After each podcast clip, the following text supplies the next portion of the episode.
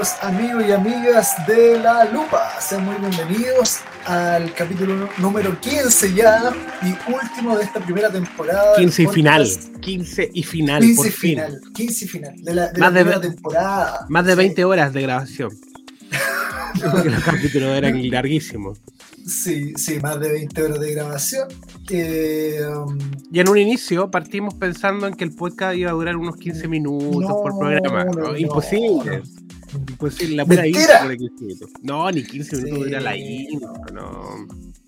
Pero bueno. no, no, no. Pero bueno, por lo menos eh, hay gente que lo ha estado escuchando. Hay gente, Hay que llega al final.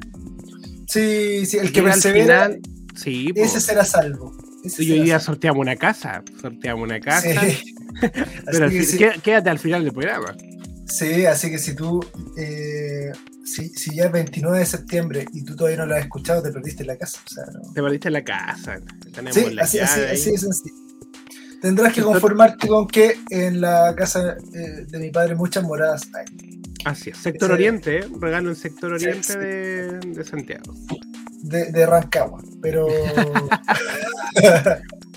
Por ahí dicen que Rancagua no existe. ¿Viste que hay todo un mito oh, ese, de que Rancagua no Oye, existe? Sí, po. qué, qué terrible, ¿eh? Cómo hemos denostado algunas ciudades chilenas. Pero yo no conozco a nadie de ¿Sí o no? Rancagua. Siempre hay gente de alrededor. ¿Cómo? Pero Rancagua, yo no conozco a nadie de Rancagua. Siempre hay gente de, de alrededor de Rancagua, pero no, como que no, de verdad no Ah. existe Rancagua. La teoría yo la creo, la, defi- la Me- defiendo. Me, me- me hiciste dudar.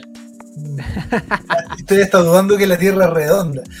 Oye, y a- a todo esto, eh, sí, pues han aparecido incluso en esta semana alienígenas ahí en México que Ah, mostraron una- volvieron. Volvieron los ovnis. como de papel maché. Ay, sí lo vi. Qué ordinario. Ordinario, bien. Ordinario. Yo creo que ni el más optimista de los ufólogos pensó que esto podía ser cierto. Y el tipo que lo presentó era ufólogo. po. El tipo que lo Pero mal, mal. Ahí. fumólogo, fumólogo. Claro, ordinario. No. Había memes de Art Attack con el. Con que el había sido hecho con el, con el engrudo especial. Oye, pero era, estaba mezclado de varias partes de, de animales, de, de todo, había de todo ahí. Era un nugget, era un nugget. había de todo un poco. Salió, salió, salió en un cuarto de libra. Claro, literalmente era un. un cuarto ¿Cómo de eh? Una mezcla de puro. ah, Sí, pues sí, era una mezcla de puro hueso y cosas medio extrañas. Sí. Oye, el, sí, hay- hay- pasan muchas cosas hoy en día. ¿eh? Eh, tenemos muchas noticias por todos lados. Es que sabéis es que difícil estamos- distinguir entre En la era de la lo que no. En la era de la información, o sea, mm, hoy día es cosa de googlear o preguntarle a la inteligencia artificial algo y te da toda una explicación y Claro. entonces Oye. mm, El Google cumplió 25 años hoy día. sí, está joven. Sí. Hoy está más joven que nosotros Google. Todavía no le duele la rodilla a Google. En joven Google. Sí, pues todavía no tiene dolores de espalda. No, 25 años, impresionante. 25 años. Buena, buena cantidad de años. Todavía no lo compra Elon Musk, así que Está libre Está- todavía. Diagnosticando joven cáncer. ¿Viste que siempre diagnostica cáncer el doctor Oye, Google? qué, te- qué terrible esa Sí, cuestión. como que dice, oye, me, me duele el, no sé, eh, la parte inferior del pie, cáncer. Eh, Así como, posible razón es cáncer. No, impresionante. ¿Qué, qué- no sé, me salieron espinillas dos días seguidos. Cáncer. Cáncer, claro. Cáncer, cáncer. cáncer a la piel. sí, sí, Claro, sí. cáncer. De, de hecho, hay- hay- alguna vez fuimos al, al médico con la Rocío eh, a un control ya cuando estaba la vera eh, en, en la guatita y eh, el doctor nos, nos menciona algo y dice, pero no lo googlen, no lo googlen, por favor. Y claro, pues, él, él sab- él sabía que, que lo que Google iba a decir era Era mucho más grave y catastrófico que lo que él Sí, veía po. en el examen. Y claro, pues no le hicimos caso y lo googleamos. Y, y sí, pues lo que te decía Google era, Terrible. era, era para deprimirse toda la tarde. Toda la vida. No, sí. Parte, sí. Estamos en la, en la sobreinformación, hoy día, bueno, ni siquiera se googlea, porque te sale un Reels contándote una historia con alguien entre comillas serio que te dice, no sé, pues, eh, ¿sabías que te comes ocho arañas al año cuando duermes? Cosas así. Y uno, oh, es como, oh, y después lo cuenta en la mesa. ¿Sabías que te comes? Claro. Nunca, nunca te has comido ni una araña. Si las arañas no se meten a la boca, ¿no? En la primera cita. Tú sabías Claro. que. Como para quedar de genios. ¿no? Sí, pues está lleno de, o de tips, ¿viste estos Instagram que te dan tips como para, mm, para ser millonario, para ser productivo, el, el horario donde se, se levantan los millonarios. Y te Claro. ponen, a las 5 de la mañana se levantan los millonarios. Y te ponen así como a esa hora se levantaba Steve Jobs, se levantaba Bill Gates, se levantaba, no sé, y te empiezan a nombrar. Tú ni siquiera sabías si en verdad se levantaba a esa hora, pero como que lo creí, Oh, porque te das información. Claro. Ahora, ahora, yo creo que, que Steve Jobs probablemente se levantaba a las 5 de la mañana. Puede ser. Pero, pero por el cambio de horario eh, eran las 10 de la mañana ya. Claro, se las al 5 baño de acá. a orinar. Tenía problemas en la vejiga, Steve Jobs. No, entonces ahí, ahí empiezan todas estas creencias que se asocian a un horario específico, a una acción o, o a un ayuno, no sé, diferentes tipos de métodos que la gente cree solo al leerlo porque está ahí la información eh, sin ninguna profundidad. Sin ninguna profundidad. info- información de microondas, ¿cierto? Conocimiento y aún- microondas. Aún 30 los segundos. cristianos, sí, pues aún los cristianos con eso, con se escuchó un sonido de trompeta en la ciudad de Guajimul, en Combalungú, y no ni, ni existe ese lugar. Eh, y la gente ahí compartiéndolo y, y Maranata, Maranata, porque en po, en están sonando las trompetas y no, es peligroso, súper peligroso, súper peligroso. Oye, la pero información sí, no, que- no, no me. Sí, es verdad, es verdad. Oye, todo esto que nombraste Maranata, es un tema de Maranata, Uy, temazo en este tiempo. Yo creo que en la, Temazo, segunda, en la temazo. segunda temporada hay que tocarlo. Hay que tocarlo. Sí, pero mira, solo para pegar un adelanto, eh, Oh, solo una- un adelantito. eh, Adelanto polémico. la gente no sabe lo que significa Maranata. Así etimológicamente, no tienen ni ¿Qué idea. significa Maranata tía Israel? Mira, eh, Maranata, eh, según el diccionario Strong, eh, significa el Señor ha venido. Interesante. Sí, ¿eh? literal. Literal, literal, literal. Entonces, eh, mira, te, te- te lo leo aquí. En, en inglés, para que, para que sea más fidedigno todavía. Ah, A ti que te gusta todo lo gringo. Por supuesto, of course. Of course. Mira, en inglés dice eh, Ma- Maranatha, eh, meeting or Lord has come. Nuestro Señor ha venido. Mm, O sea, claro. eh, no tiene nada que ver con la, con la connotación que se le da hoy en día Más futurista. y, y con la que se hace tanto merchandising, la verdad. Tanto Mm, hashtag en honor a, a esperar al- a, a que el Señor venga a completar cosas que ya hizo, cuando en realidad cada vez que se usa la palabra Maranata, dice en realidad el Señor ya vino. Entonces, si alguien eh, empieza, o sea, si quieren usar Maranata realmente, debiéramos usarlo eh, diciendo el Señor ya vino y completó todo esto, hizo todo esto, no sé. Eh, creo que le está, se está agarrando por un lado muy diferente del, del Mm. que la palabra quiere decir. Entonces, Eh. ahí como adelanto, lo dejamos ahí. Yo, ahí cada uno que lo pese, que lo lea, que le, pregunta El, al sí, el, el poder de la idea. Cuando uno tiene una idea en la cabeza, eso va a condicionar eh, toda tu forma de pensar. Entonces lo vamos a asociar a eso. Es como cuando uno cotiza en internet. ¿Viste? Cuando uno cotiza, después Sí. te aparece por todos lados. te Por aparece todos en lados. Instagram, en las redes, te aparece en Google. Así, cotizaste un microondas por todos lados. Microondas, microondas, microondas, microondas. microondas. Cuando cotizáis un auto. Bueno, y y después dice, con- oye, y, y yo creo que fue del Señor, que después me Claro, apareció justo una oferta de, hermano, el algoritmo. el algoritmo funciona en nuestra mente también. Entonces, cuando uno está Sí, po. pendiente del final de los tiempos, asocia cualquier cosa. Eh, el otro día vi unos videos del 2000 cuando vino Tunic. Eh, ¿Te acuerdas que se, que se desnudaron varias personas? Había gente orando, diciendo Sodoma y Gomorra. Mañana los jóvenes van a andar desnudos. Y, claro, fue un movimiento fuerte, eh, que no estoy a favor, obviamente. Pero no pasó eso después. y la otra vez veía un reportaje de este juego del Mortal Kombat que decían, y los niños se van a matar. Esto salió en el 90, 91, por ahí ese juego. Eh, y nada, no, no, tampoco, pero mm, no, insisto, no estoy a favor de la violencia ni nada de eso. Me estoy diciendo que a veces tendemos a mirar el presente como que el final siempre. Como que, ya, estoy hablando de cosas muy nada, porque cuando las, las personas que vieron en guerra o que pasaron por situaciones súper complejas, daba para pensar que era el final de los tiempos de todas las generaciones piensan que es el final de los tiempos. Pero, te, das cuenta de ese nivel de, egocentrismo. Eh, no, somos lo último. Esa prédica que dice que somos la última generación, somos la última chupa del mate. Y tú dices, pero ¿estás seguro de eso? O sea, en los 80, la prédica a la calle era que al 2000 no llegaremos. Sí, pues yo, conozco, sí, al 2000 y ya estamos en el 2023 y no se cumplió. Eh, hay un libro que hace, hace un tiempo lo, lo lo escuché en un, en un, en un programa de radio y después le di una ojeada ahí por internet. Se llama El fin siempre está cerca. Los momentos apocalípticos de la historia desde, la edad de bronce hasta la era nuclear.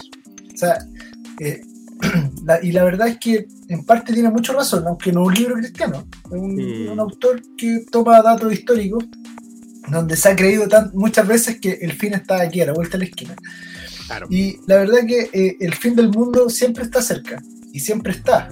O sea, la palabra mundo en el Nuevo Testamento hace referencia a, no al, planeta, mm. hace referencia a un sistema, a un cosmos, a un orden y ese orden siempre se acaba. O sea, eh, un fin del mundo puede haber sido la caída del muro de Berlín, un fin del mundo puede haber sido eh, cuando se te murió un familiar muy cercano y tu mundo se derrumbó, ahí se acabó tu mundo. Un cambio de, de, cultura, de, estructura psíquica. Y sí, entonces debiéramos eh, empezar a repreguntar algunas cosas al Señor. la, Espíritu Santo. la pandemia acabó con ciertos sistemas también. Y sí, y, sale un mundo moderno.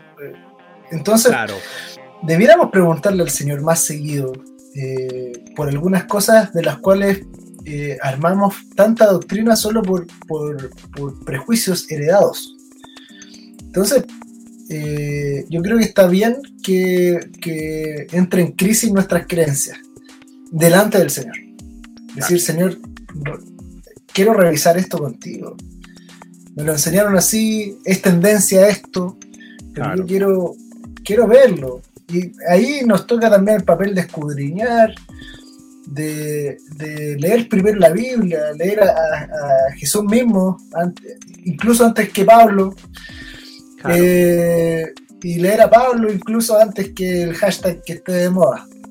Claro, ¿no? Y, y, ver, o sea, y contemplar todo esto desde el espíritu de donde se, se dijo. Eh, aquí voy con esto que a veces uno puede leer un pasaje fuera de un contexto y, y no ve con el espíritu por el cual se dijo. Eh, eh, con qué intención se, no sé, Pablo proclamó tal cosa, o con qué intención Jesús eh, declaró tal palabra. O sea, lo hizo con un espíritu para escapar o lo, o lo hizo desde otra posición. Porque, claro, yo la otra vez le he dado el ejemplo a un, a un matrimonio de esto, que no sé si a mí me están escribieron algo de mí, donde yo a mi hija le dije no tomes jugo, eh, pero mi espíritu fue una instrucción en ese momento, no tomes jugo y listo.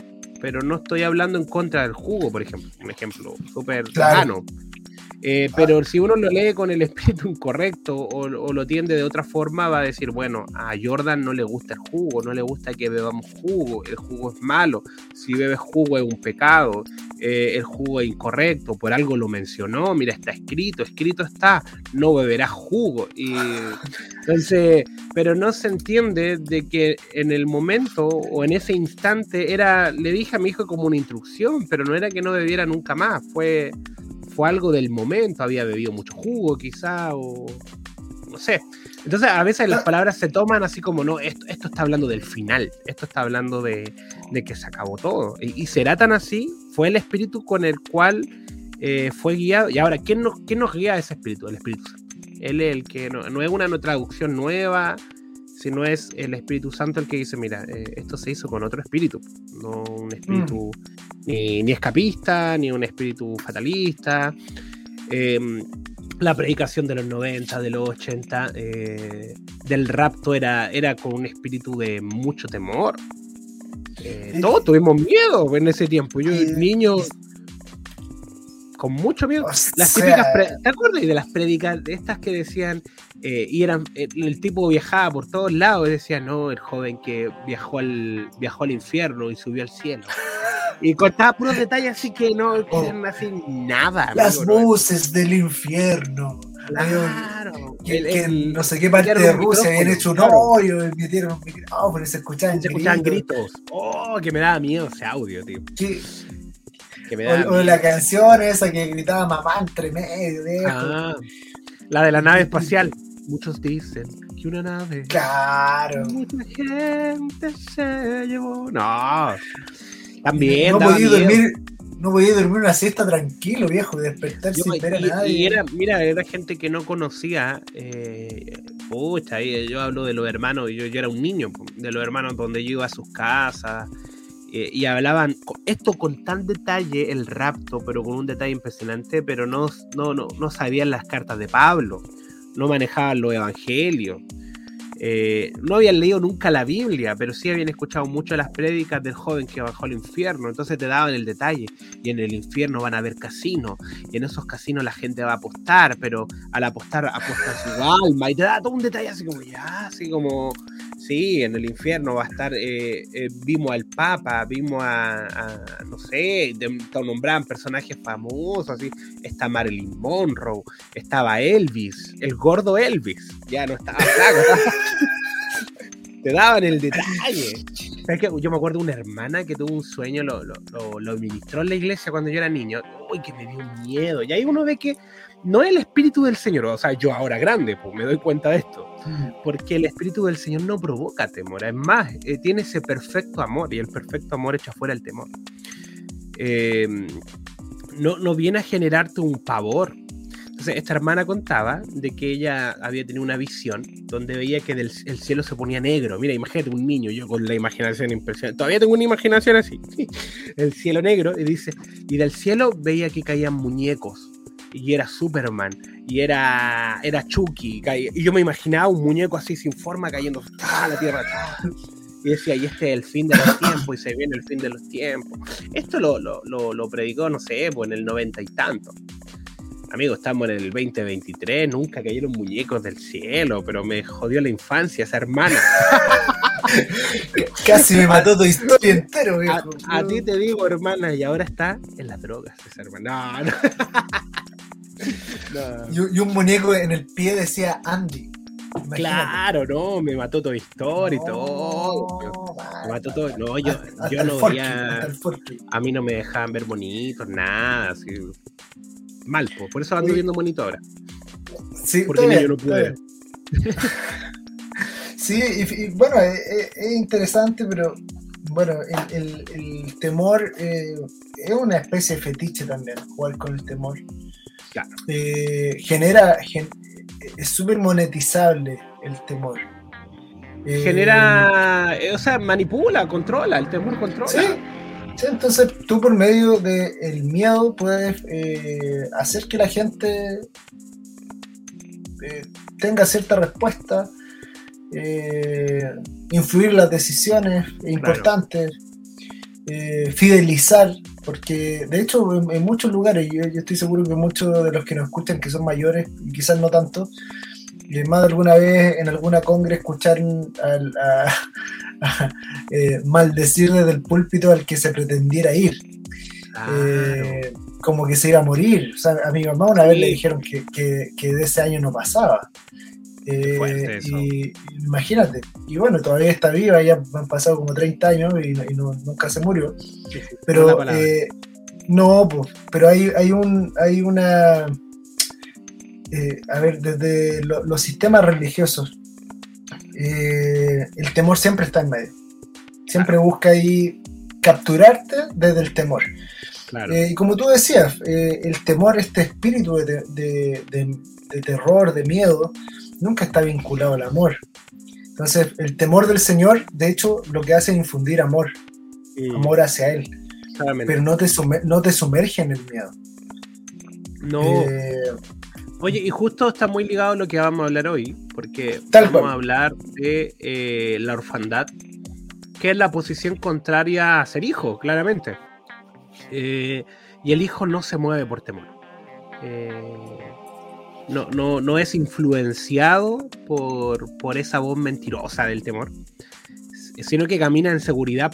y esa seguridad es el amor. O sea, cuando uno se siente amado, anda seguro.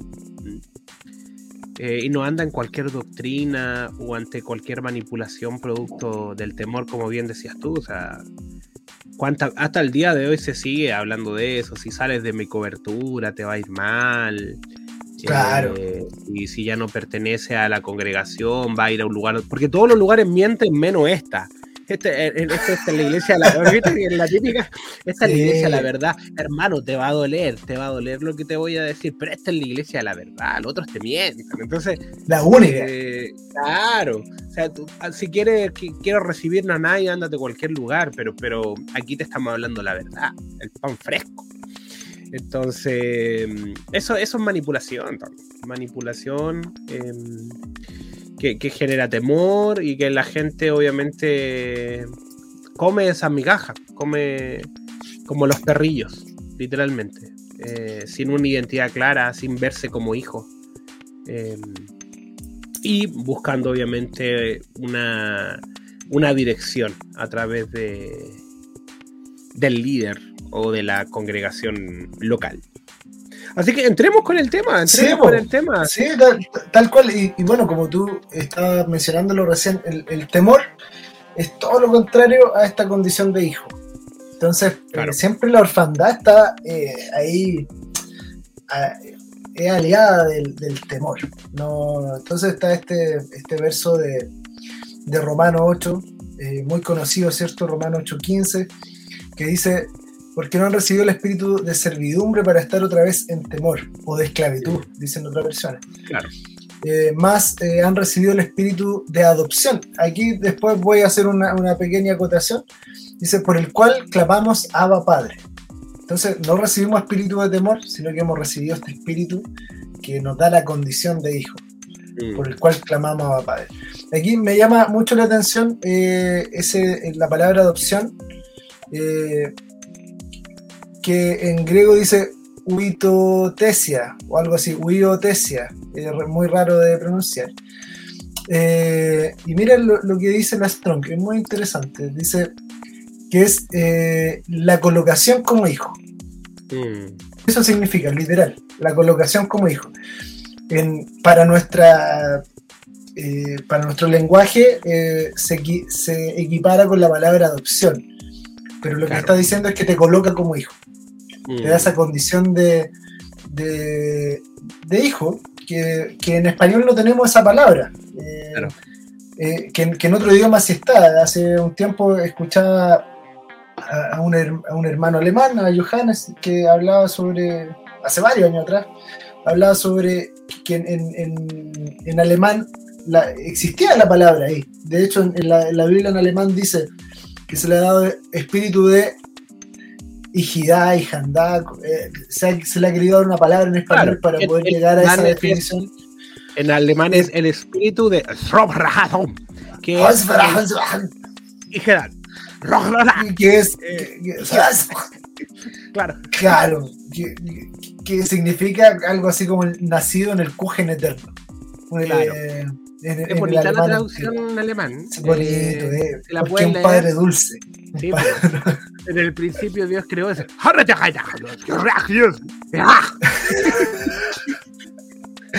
Imagínate estar leyendo cantar en alemán. No, terrible. Imagínate cantar un salmo en alemán. No.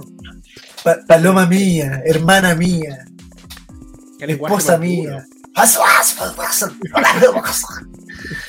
El pato Luca, el pato Luca. el pato No, era el, sí, no, el pato Donald era el. claro. Oye, pero, pero volviendo, eh, es interesante lo que mencionas, pues, de, de, que mm, esta posición de, de, hijo no es solo como una adopción, sino una posición. Yo te posiciono, o sea, saliste de un estado para estar en otro. ¿Eh? Claro. Eh, y eso ya nos da mucho indicio de que yo puedo entender mentalmente, doctrinalmente, que soy hijo, pero vivir como, como, como huérfano.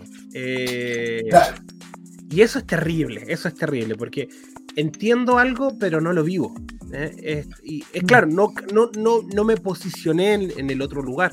Entonces, toda la vida, y esto, esto no quiero que suene una crítica, sino que el que lo pueda oír pueda despertar de esto, porque yo también eh, lo veo en, mí em, de salir de toda la vida intentando ser hijo. O sea, no podemos estar toda la vida eh, diciendo soy hijo, abba padre, tú estás en mí, eh, yo sé que soy hijo, yo sé que, tú compraste.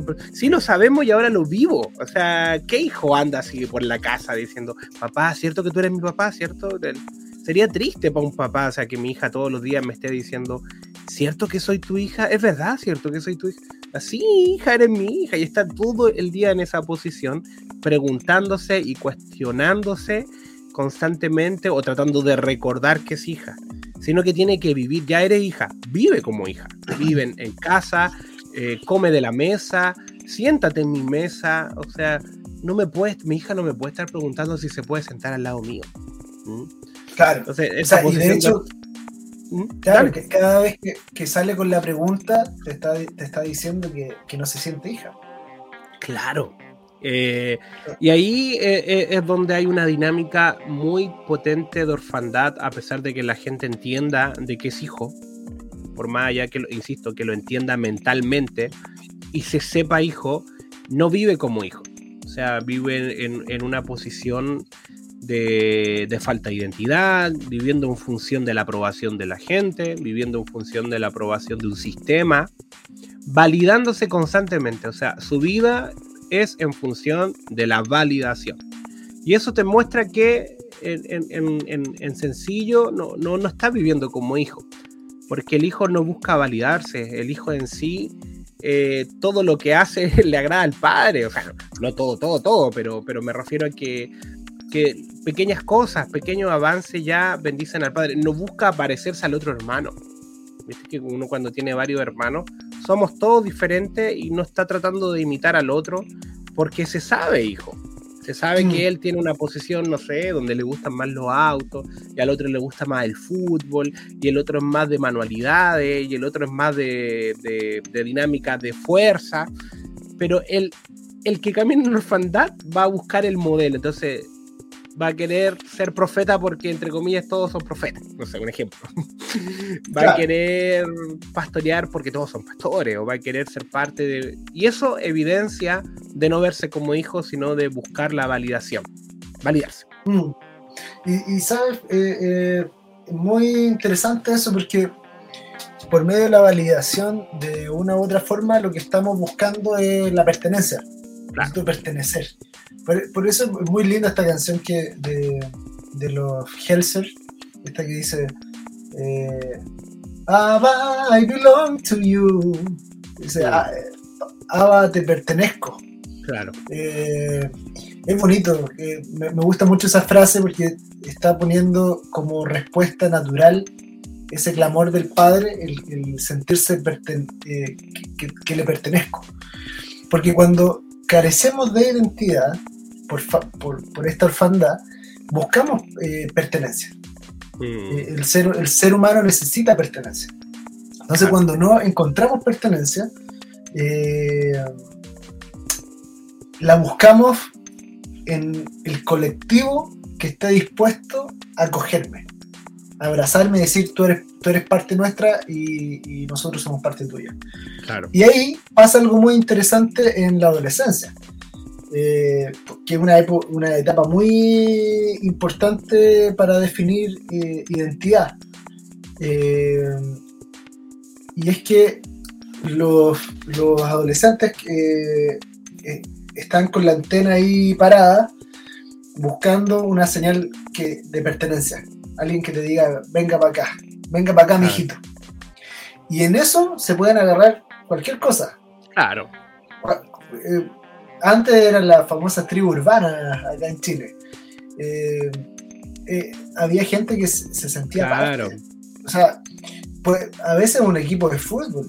O sea, yo he escuchado gente que se o sea, más allá de si te gusta el fútbol o no, hay gente que siente que, que, que, que es su vida. es, tu familia, es, tu amor. Y cuando no, y puede, puede, dejar, puede dejar padre o madre por el fútbol. Ojo, puede dejar una. Se, está casando su, su, hermano y no va a la boda porque ese día juega a su equipo y. y, tú dices, oye, pero ¿qué onda? Y cuando escuchas los cantos de los, de los hinchas eh, en en el estadio o en, a veces en el metro cuando hacen su banderazo. Son eh, canciones de, adoración hacia un padre o hacia un amor. Y, yo la otra vez me, quedé escuchando y dije, oye, pero qué triste, qué triste de ser la vida, de sentir que tu familia es esa cosa, que es una institución, que ni siquiera sabe tu nombre, que no conoce tu rostro, y más encima tienes que pagarle. sí. Tienes que pagar entrada para ser de nunca, familia. Nunca se ha, sentido, se ha sentado a la mesa contigo, pero tú tomas esa insignia como, como tu escudo familiar. Y lo defiende a muerte, ¿eh? te puede agarrar a, golpes con alguien, discutir o no hablarle nunca más simplemente porque insultó tu, equipo. Sí, y, y, nosotros hemos estado al borde de los golpes, Jordan, digamos la verdad. Claramente, porque Colo Colo es Chile. Colo Colo es Chile. Ah, yo pensé que los Golden State. Ah, sí, pues no, no, no. No, Golden, es que USA, USA, USA. Otra cosa. Entonces, y, y, por ejemplo, hay mucha, mucha gente que se adhiere a colectivos como el LGTBQ y no sé cuántas letras más siguen. Todo el abecedario por la misma razón. Claro. Porque han estado en una condición, en muchos casos, en muchos casos, no en todos, pero en muchos casos de abuso, de desamparo, eh, y de repente eh, hay gente que se siente parte de este colectivo que le dice, venga para acá. Y la persona se, siente perteneciente. Claro. Porque le pasan, de nuevo, una insignia, le pasan colores, le pasan símbolos, le pasan un nombre, que te hacen sentir que eres parte de. Claro. Entonces, ese sentido de pertenencia es súper importante. Mm. Porque, cuando, porque todos lo buscamos, de alguna manera. Claro, claramente. Se, habla mucho del rechazo, de la aprobación, de la, del, amor, ¿cierto? Como estas tres A que todos necesitan. Pero estas tres responden a la pertenencia, pienso yo. O sea, yo pertenezco aquí. Y pertenezco acá porque me siento aceptado, me siento aprobado, me siento amado. Sí. Siento que pertenezco. Es cierto, y, para poner base, eh, hablando de la orfandad eh, y metiendo un poco de historia, obviamente la nación eh, partió con huérfanos intentando establecer un sistema de gobierno.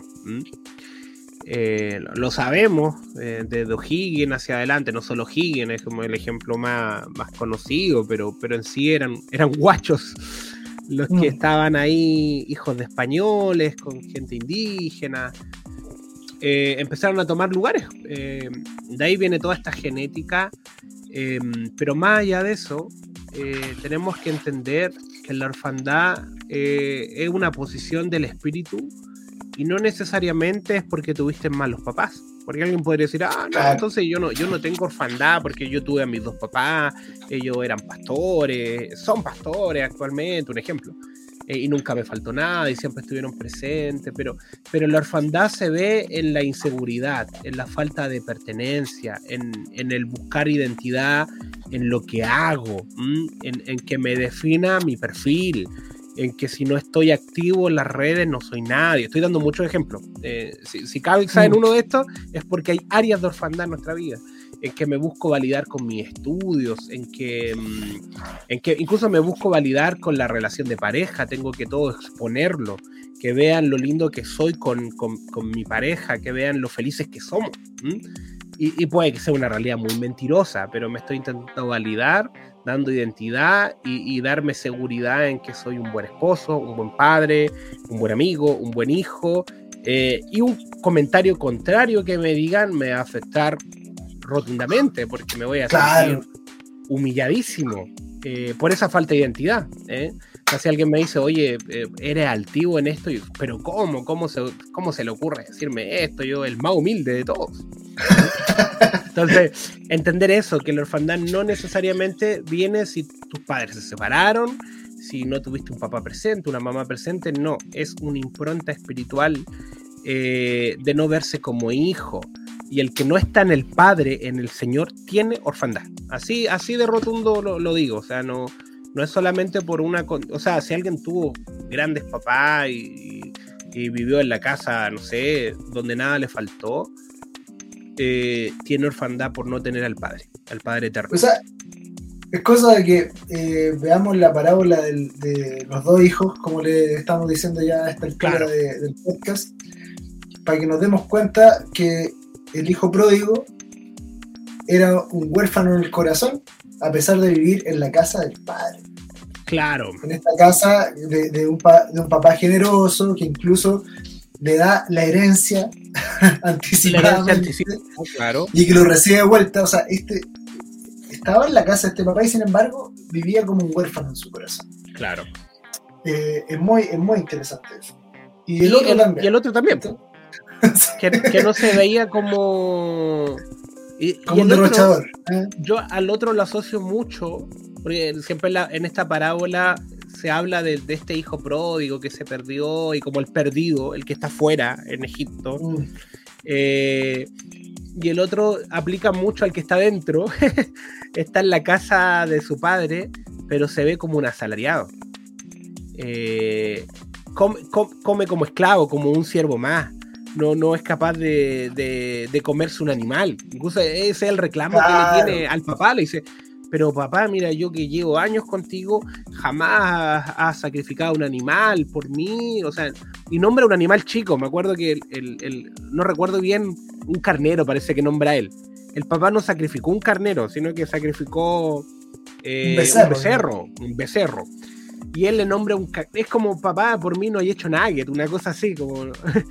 no, no, haya abierto el paquete nugget por mí. Eh, y el papá le dice, pero hijo, si todo lo que está aquí es tuyo, o sea, lo podéis tomar cuando quieras. Ni, el Tarragona me llevaste. Claro, pues. Entonces. este hijo le reclama eso y, era un, huérfano en la casa del papá. O sea, eh, si el papá no le ofrecía, él no podía tomar, no podía comer. Esta posición de sé que estoy sentado, sentado en lugares celestiales, pero vivo en la miseria. Lo, sé, lo entiendo, pero vivo en una posición de constantemente sentirme abrumado, de que si no me llamaron o no me dijeron, me siento muy mal, que, que, voy a tratar de validarme por lo tanto que hago, mi padre me va a querer mucho porque nunca me separé de él. Eh, asalariado, o sea, no vive como hijo. El problema del mm. asalariado es que una se cansa, termina explotando, y lo otro es que al no verlo como suyo no lo hace por amor. Entonces lo hace desde un espíritu incorrecto. O sea, eh, todo lo que hace lo hace para recibir un pago eh, y no porque le pertenece. Entonces, para irse Claramente, vive en función de una paga. Tiene, tiene, está como esperando esa paga. bueno, soy bueno y el Señor me va a bendecir. Esa es la mentalidad del, que camina en orfandad. Si no fallo, si no peco, el Señor no se va a enojar conmigo. Hoy fallé, estoy alejado, estos días no he escuchado alabanza, no he estado leyendo la Biblia, me siento mal. Eh, y, vuelve a esa posición de esclavo, es como mi papá no está, lo perdí, y es como un ida y vuelta, él nunca vive manifestando el reino, sino que toda la vida vive en función de sí mismo, como un huérfano, recibiendo migaja, a veces come rico, a veces come muy mal, porque está ahí, en, ese, en ese limbo espiritual. ¿Mm? Ahora, el, por eso eh, eh, me, me, parece interesante esa palabra que yo la verdad no tengo idea cómo se pronuncia, pero que te la estaba comentando del, de qué dicen la Strong al menos ahí, de que no, no es adopción, eh, lo, hemos entendido como adopción, sino que es posicionarte como hijo. Claro. Esa colocación en, el, en, en, esta condición de hijo. Porque, no salir más de ahí. Claro, porque la adopción eh, hoy en día eh, ahí quizá alguien que sepa cómo, se, cómo funcionaba en la época de Pablo podría hablarnos más sobre el contexto de, esa época, pero al menos hoy en día la adopción es un trámite legal. Mm. Entonces, eh, que muchas veces es necesario, en otras, en otras ocasiones no. Hay gente que ha sido adoptada sin el proceso legal, pero en, en, eh, el hecho mismo han sido cogidos por una familia. Pero hoy en día es un trámite, es un trámite. Y, podemos caer en el error de pensar que porque nuestras Biblias lo tradujeron como recibir el, espíritu de adopción, es como un trámite nomás, que nos cambia el apellido, pero no nos está dando esa condición de, de, pertenencia en esta casa para poder abrir el refri tranquilo y sacar el yogur sin sentir que, que, para ganármelo tengo que hacer mucho. Para ganarme el yogur tengo, que hacer mucho, porque no soy hijo. Eh, porque soy adoptado. Al ser adoptado todavía no me gano el privilegio que tienen los demás, entre comillas. Y vivo en función de, claro, de intentar. Ahora, este intentar agradar, obviamente no es agradar al padre, sino que agregar a un sistema religioso. No, eh, eh, yo creo que ese. Ahí, ahí, le estoy dando el clavo algo. hacer carrera. Mm, hacer, eh, carrera. hacer carrera ministerial. Mm. Eh, y, ahí, y ahí hay un tema, porque para hacer carrera tenéis que ganarle a otro. Claro. Y el, éxito ajeno implica mi fracaso y mi éxito implica el fracaso del otro. O sea, de que el otro les cueste más, de que el otro no avancen. Eh, y ahí empieza toda esta dinámica de la desunión, no la unidad del cuerpo, sino que la separación del cuerpo, porque estoy compitiendo, empiezo a hacer carrera. Entonces, eh, mi mismo hermano de la congregación es un problema para mí, porque está avanzando muy rápido quizás.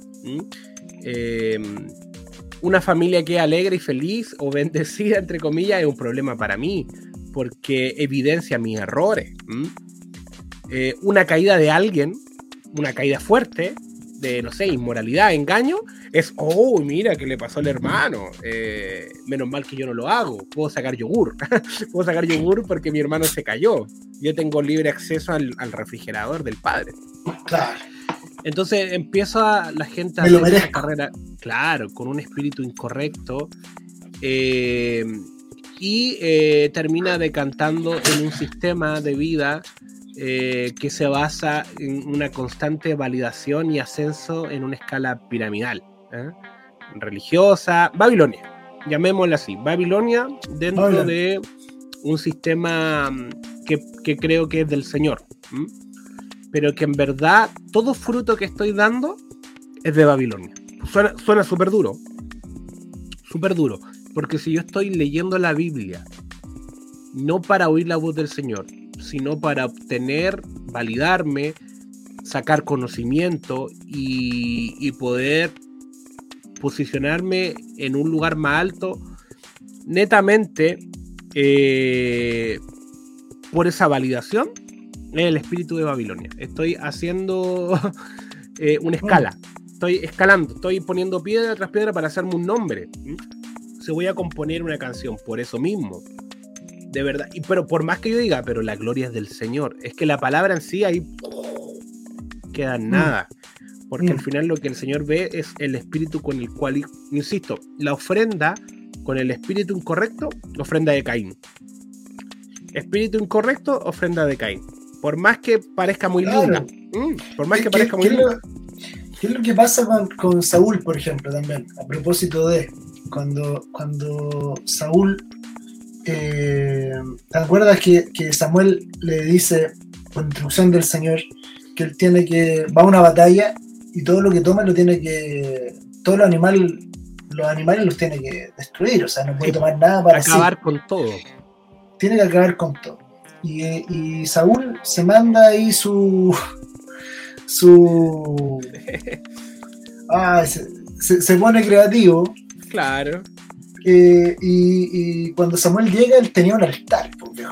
Y yo claro, los mejores ahí- animales, ¿eh? Dejó los mejores animales Sí, para el señor. yo- no, ten- tengo el tremendo altar. Ahora, pasa esto con, con Saúl que Saúl eh, se mueve mucho por la aprobación. Sí, Por- eh, y lo que está haciendo es tal cual lo que tú dices. O sea, él necesita validarse eh, delante del pueblo y, y se pega el, el- el Lo peor de eso altar, el es tremendo que fue show. validado, fue validado por el Sí, po. pueblo, pero el señor lo rechaza. E- Y eso es durísimo.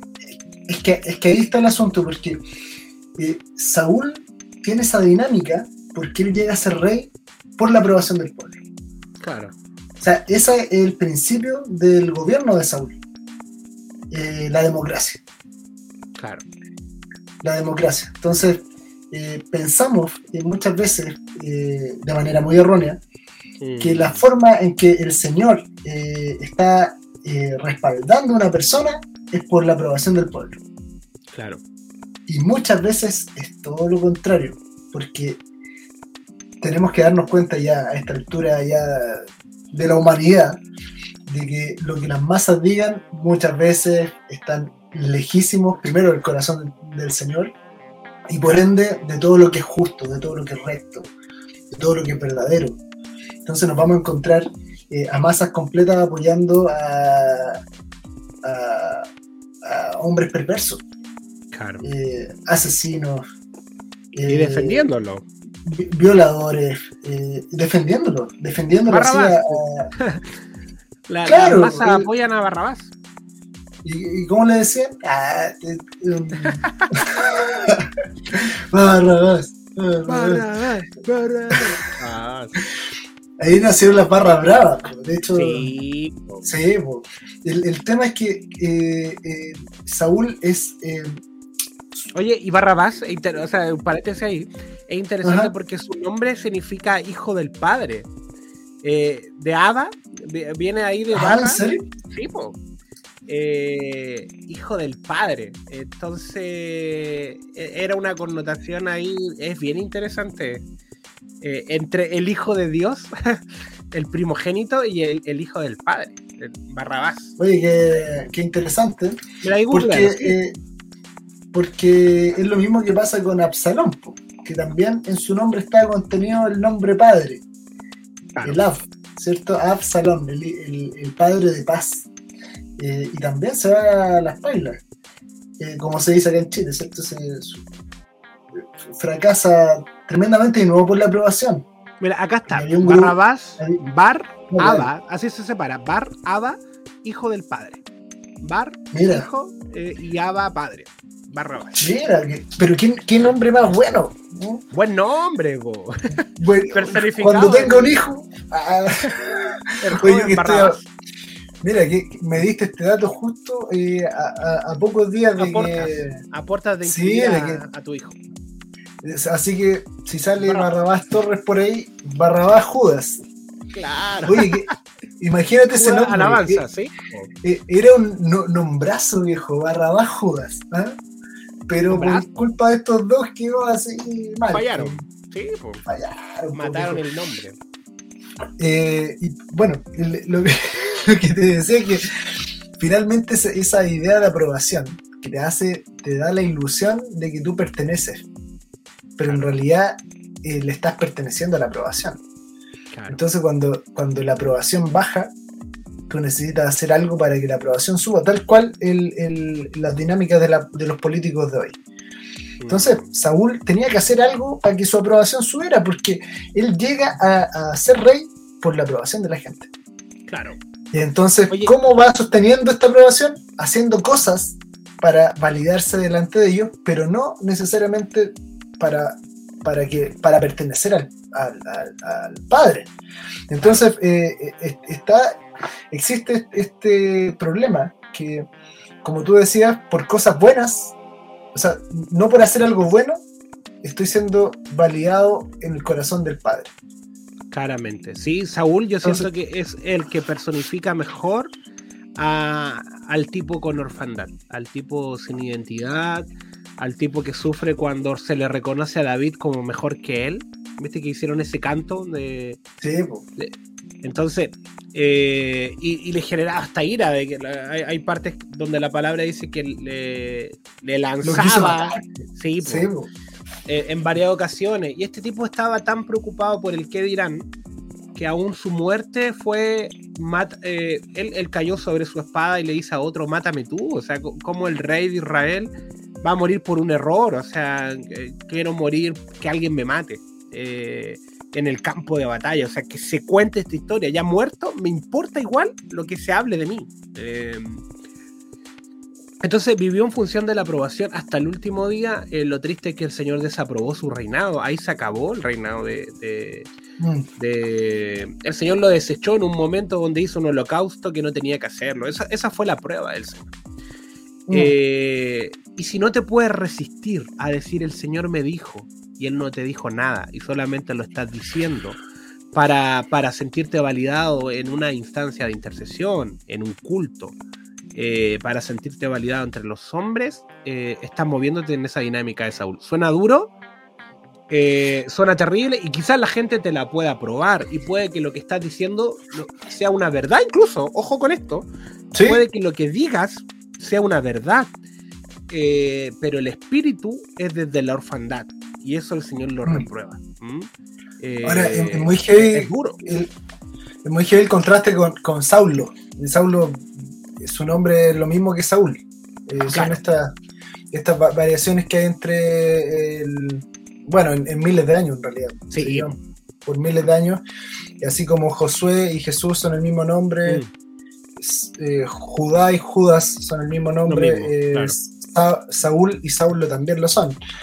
Y, Saulo venía de la tribu de Benjamín, que era la, tribu de, Saúl. era, y, y el, y era un tipo que también se movía bajo la misma lógica. Él, que quería, eh, de alguna manera, ser un tipo importante. Perseguidor de la iglesia, porque tenía él una verdad. Pero, pero, piensa, pero piensa eso, o sea, para, para, para los fariseos el tipo era un activista, era un héroe. Claro. Era, era el Greta Thunberg del... Y tenía, tenía buenos sí, y tenía buenos títulos, o sea, quería fariseo de fariseo, los pies de Gamalier. Eh, Ciudadano. Gamalier, Gamalier un, tipo brillante en ese tiempo, entonces no... Saulo no, no, no tenía mal, estaba muy bien, em, muy bien validado en ese tiempo. Estaba bien considerado. Tenía buen, tenía buen currículum. Estaba ahí en el LinkedIn Tenía claro, buen perfume tenía, tenía, LinkedIn, Premium. Oye, por ahí, por ahí eh, una, vez veía que los fariseos, una, una de las eh, condiciones para ser fariseos es que tenías que estar como casado. Entonces por ahí también se dice que, que Saulo tenía esposa. Ojo ahí. Eh, y, puede ser. Interesante, sí, puede ser. A, a mí, yo tengo una teoría ahí porque después él dice que ya no, oh, no, se casa ni nada, eh, y él prefiere estar soltero. Yo creo que la esposa algo le pasó, eh, y eso le afectó. Le quedó como sería. Ah, falleció, lo que fuese, y él, él decidió decir: No, yo aquí me mantengo. Fue a la doctora Polo. Claro, lo demandó. Lo demandó. Entonces ahí, ya siendo Pablo, dijo, no, yo no me, no me vuelvo a casar porque la memoria de mi amada, eh, Eulilla, ah, no sé, estoy inventando un nombre. Teoría, no, no diga, no diga, pero, pero eso, podría haber estado casado quizá en, en, su otra vida. En su otra vida. como Saulo. Pero como, se cambió el nombre, ahí dijo, ahí me, me La mataron, la mataron. El cartel de los apóstoles.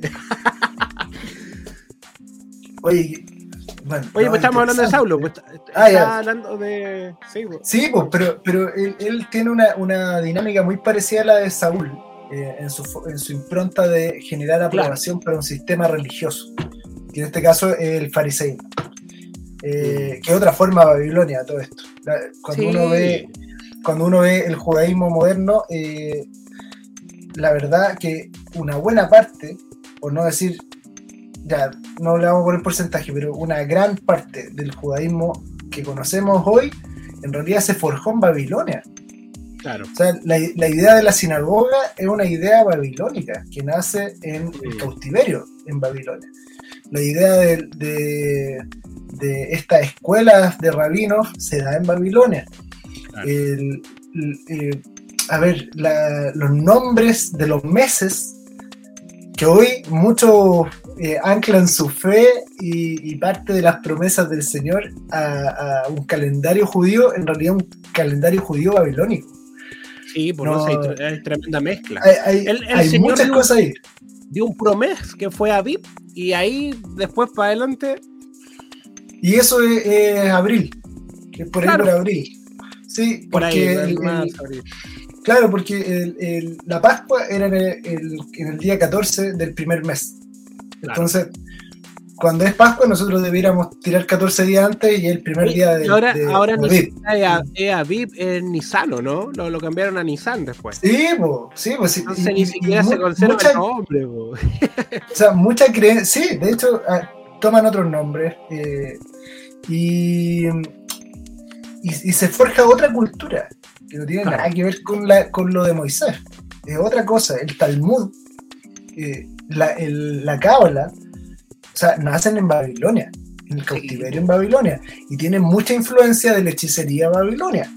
Entonces, eh, el, el fariseo de la época de Jesús también estaba contaminado por esto. No era un ¿cómo? fariseo que, que- que uno diga, ah, no, era súper mosaico. Era solo Sí, el, pues, el- no, sí, está no. mucha mezcla. No, no. Bethesda, Bethesda, este lugar, ¿te acuerdas de este pozo donde venía un ángel de vez en cuando, movía Ujú. las aguas y se lanzaba y Jesús fue, lloró por una persona ahí? Eh, este era un sistema también religioso, no, no era del Señor el mandar un ángel una vez al, al año o, o cuando estuvieran despiertos los tipos y se tiraran. Eh, era un, un sistema muy místico que había en Israel, eh, en este pozo, eh, y que el Señor claramente no estaba de acuerdo con eso. ¿ah? No, Eh, no. no, no estaba de acuerdo con, con un, es como migajas de misericordia, o sea, viene una, no era un ángel lo que venía de ese lugar, no, no, no era Ahora, algo ahora del yo, Señor. yo- yo pienso que se de- debería reactivar. Que venga el ángel, mueva el agua y casa algún soltero. Cla- a- algún Por lo, por menos, hay un- un- una ventana de misericordia. pa- pa- yo creo que habrían varios sí, ahí a- haciendo la fila de, de- Esperando ahí en el pozo, sí, en el, lancen la moneda y No, Oye, pero que es que hacer si- algo te, te fijáis que si, si fuera así, estarían de verdad muchos haciendo la fila para Bethesda, Claramente, pero, sí, pero, pero, pero, pero pocos mandarían flores. ¿Cachai? Poco, poco, sí, pues pocos Po- motivados. po- en- en- pocos. Pocos sí, que caminan en esa seguridad de hijo, de ir y conquistar la tierra, no de esperar ahí la Claro. migaja, todo postrado. Cosa Jesús cuando a este hombre le dice, ¿qué quiere? No, quiero que alguien me tire. Eh, y Jesús, yo ahí, en esa, porque dice que el hombre estaba tullido, el, este tipo, de- en esta, cuando cuenta la historia de Bethesda, estaba tullido, pero en ningún momento, porque dice el lisiado, creo que la, la, la- la historia le ponen arriba el, el lisiado, el maldito lisiado, creo que dice. no, habla del lisiado, algo así. O el parapléjico. eh, pero nunca en la historia dice que es parapléjico. Eh, y para mí esa es la religión. El tipo tullido que no tiene vida, que vive en función de un sistema, esperando que algo algún día pase. Y el Señor Mm. lo único que le dice es como levántate. O sea, no, no le dice se te va la, la- y, y toma tus cosas y sale de acá. O sea, sale de este sistema, despierta, remuévete de aquí. Entonces, es bien interesante. El tipo, el tipo no era parapléjico, el tipo no estaba enfermo, el tipo estaba viviendo bajo un sistema de, ay, que venga algo, que, que- que me saque de aquí. Algún día va a pasar, yo sé que mi redentor vive. Y, y no camina como hijo. O sea, literalmente está ahí como esperando en su momento para salir a la cancha, pero está todavía tullido, postrado, eh, que algo pase. Entendiendo de que el, que resucitó está en ti, o sea... O sea, eh, piensa que la, fama de Jesús ya, era grande en Israel. Y, estaba pasando por un lugar y el tipo en vez de, de pedir que lo tiraran a los pies de Jesús estaba buscando eh, ganarse el loto. Claro. O sea, eh, por, último, el que tenía buenos amigos le abrieron el techo, llevaron al, paralítico ahí. Eh, a otro, no sé, pues Bartimeo está, se puso a gritar, ya que no veía Jesús, la, empezó a gritar. La, mujer que le toma el manto, o sea. Eh, pero, pero este estaba, estaba jugando al, loto. Claro. O sea, es como el, eh, tenía el, trabajo ahí esperándolo pero él quería ganarse el loto para solucionar el asunto. Porque era uno solo, al año. Claro. Que se ganaba la beca. la beca el bono gobierno. El bono gobierno, claro. El bono El bono marzo. El bono marzo. Entonces, a, propósito que estamos hablando de soltería. Eh, eh, entonces hay gente que quiere, que tiene la, ilusión de que, llegue a la puerta. llegue el, llegue el profeta y diga, tú y tú se casan, ya, y, te dice la pena, pues viejo. Y justo no se quiere ni bañar. Al, al, al, al, tipo, a la jovencita más guapa y, con más proyección. Con más proyección ministerial. tú, dices, o sea, de verdad quieres que te hagan todo el todo. Y y bueno, Saulo al final tiene que renunciar a la aprobación y, encuentra el, O sea, en ese camino a Damasco el tipo queda ciego, cae en escamas de sus ojos, dice así. Eh, oh, ¿estás ahí, Jordan? Estoy aquí.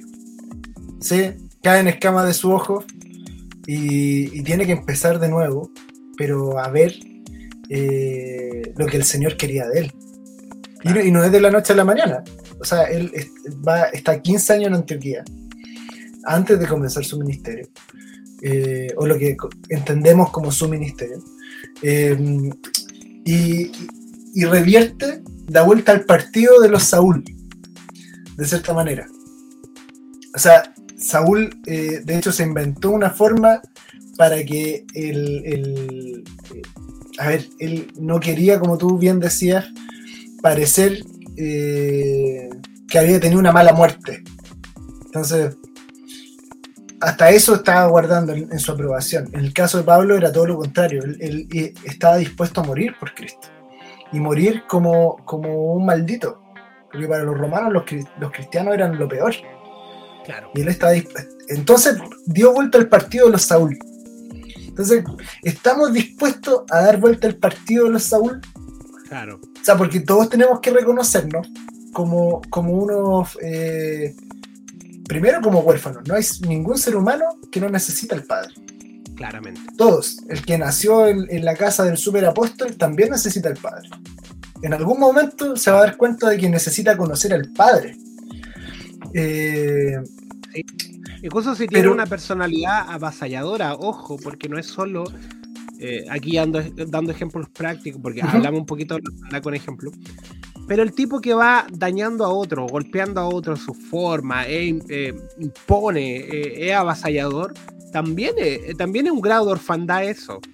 Y los demás dicen, no, él es súper seguro, esa persona golpea la mesa. No, esa persona tiene tanto grado de orfandad que la única forma de hacerse notar es eh, menospreciando al otro, eh, gritando más fuerte. Eh, no, es seguro, eso no es seguridad. Quiero hacer ese alcance, un pequeño alcance. Sí, sí, sí, sí. Entonces, es interesante porque, por ejemplo, en el caso de Jacob, ya estamos haciendo un, paseo de personajes. Sí. Jacob es interesante porque antes de que él naciera, ya había una promesa sobre él. Claro. Y la, promesa decía que el, mayor iba a servir al menor. Mm. Entonces, claro, uno dice de, estos eh, bebés que están en el vientre y, que le, le esté agarrando el talón al otro, ya uno dice son bebés. ya da lo mismo, o sea, no, tenía conciencia de que después iba a ganar, no sé. Claro. Pero está toda su, toda su juventud y una buena parte de su adultez luchando para tener una promesa que ya se le había dado. No, Ni siquiera tenía que luchar por ella. Entonces, a pesar de todos los fraudes que va cometiendo, en realidad eh, hacían que, o sea, no lo acercaban a la promesa. O sea, no, lo retrasaba cada día más. Perdió mucho tiempo. Si, si, no, si no, le, no, le, no le compraba la primogenitura, si no, si no se queda con la bendición de Saúl, o sea, igual el mayor iba a servir al menor. Igual de él iba a salir una gran nación. O sea, eh, igual, porque era la promesa que el padre le había hecho desde antes de que naciera. Entonces, eh, a veces tenemos todo un lío con qué tenemos que hacer para. En realidad, ser hijo muchas veces no tiene mucho que ver con, con, decir un montón de cosas o con señales visibles a todo el mundo, sino que tiene que ver con recibir el testimonio del Padre. Y, ese testimonio del Padre eh, tenemos que recibirlo. Eh, no, es eh, un tema. A, mí me llama la atención y, lo quiero poner ahí, que mm. da para, una discusión, quizás eh, ahí cada uno lo puede conversar en su mesa después, pero dice que los que crean en él tienen, en alguna versión me dice, la, la potestad de ser llamados hijos. El potencial de ser llamados hijos. No dice son hijos, Mm. Dice, se le ha dado la potestad de ser llamados hijos de Dios. Es interesante.